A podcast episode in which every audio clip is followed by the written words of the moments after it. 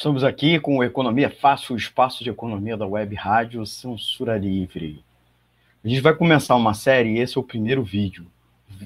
Eu pergunto a vocês: vocês sabem qual é a, diferente, a diferença entre países ricos e países pobres?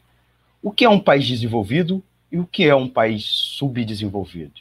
Esse é o tema do primeiro vídeo dessa série especial sobre a economia e a revolução. Economia é fácil. A informação traduzida para a sua linguagem. Com Almir Cesar Filho.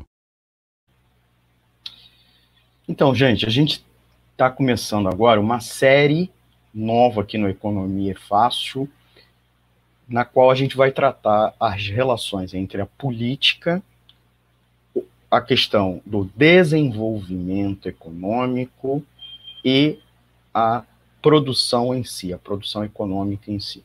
No nosso primeiro vídeo, nós vamos analisar quais são as diferenças entre países ricos e países pobres, o que é um país desenvolvido e o que é um país subdesenvolvido. Para a gente começar essa nossa nova série, esse é o vídeo inicial mesmo, né? o vídeo número um, que vai abrir uma série de conceitos que a gente vai trabalhar nos próximos vídeos, tá bom? Primeiro, a ideia de um país desenvolvido, que traz à mente. Traz à mente, inclusive por oposição a ele, é, a ele próprio, a ideia de país subdesenvolvido. E aí a gente precisa estabelecer, quase como um axioma, né, que um país desenvolvido é um país rico e um país subdesenvolvido é um país pobre. Mas calma aí, tá? É evidente que existe é, uma corrente de estudiosos do assunto que defende a ideia que os países subdesenvolvidos podem tornar-se desenvolvidos.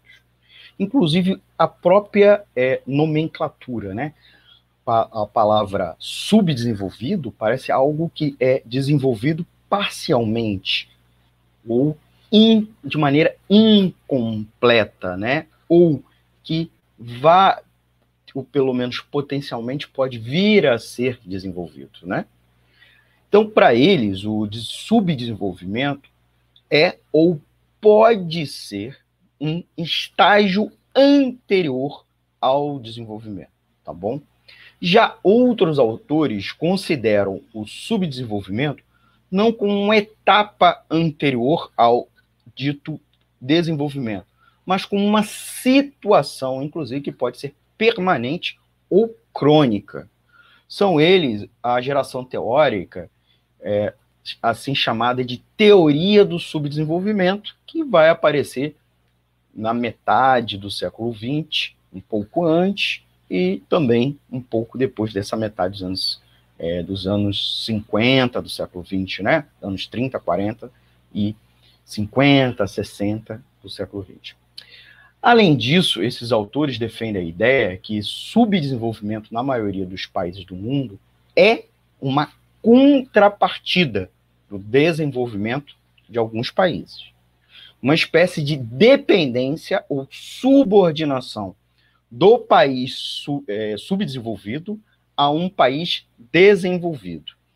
Esse ponto de vista, portanto, é, é, busca entender a superação do subdesenvolvimento, tá?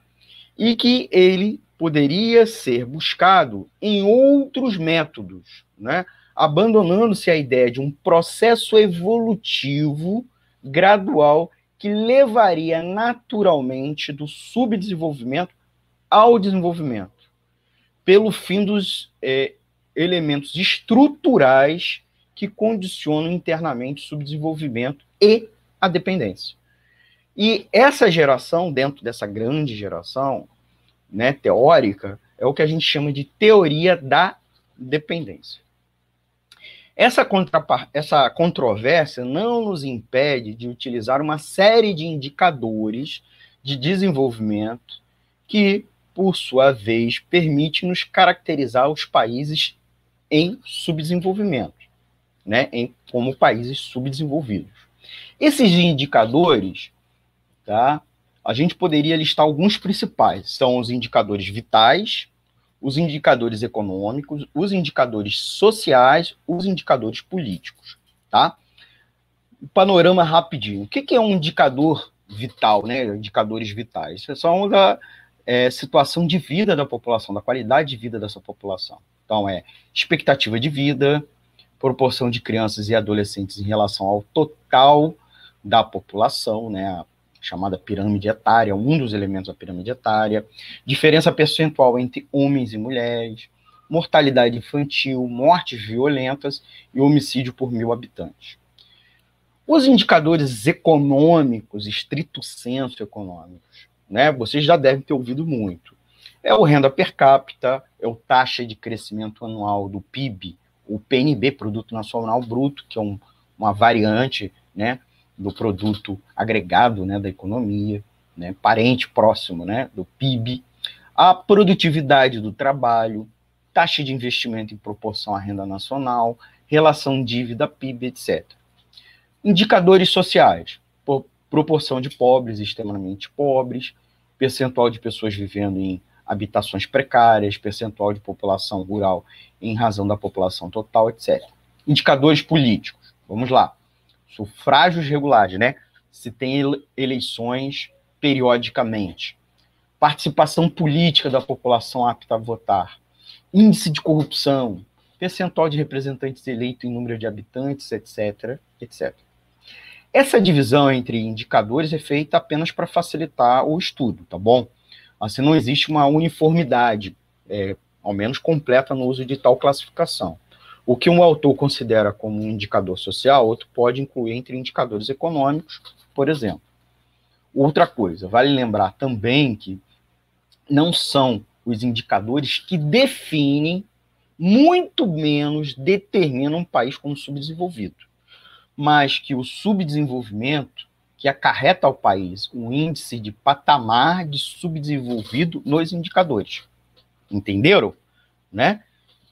Não é esse índice, esse índice que determina que, que o país é subdesenvolvido, né? Na verdade, é uma manifestação, é um sintoma dessa é, circunstância estrutural que se encontra o país. E, por fim, é, um mesmo país pode compartilhar índice típico de país subdesenvolvido, de subdesenvolvido e um indicador que em outro é tipo de um país desenvolvido. Quando não, um analista pode apontar um peso maior de um indicador sobre o outro como traço característico de um país subdesenvolvido e vice-versa, tá bom? Então, a gente com isso estabelece as primeiras bases para a nossa série sobre desenvolvimento econômico, teoria econômica, a gente está chamando aqui de a economia e a revolução, tá bom? Não esqueça de dar seu like e acompanhar a série de vídeos aqui no nosso canal, tá bom? Um forte abraço e até o próximo vídeo.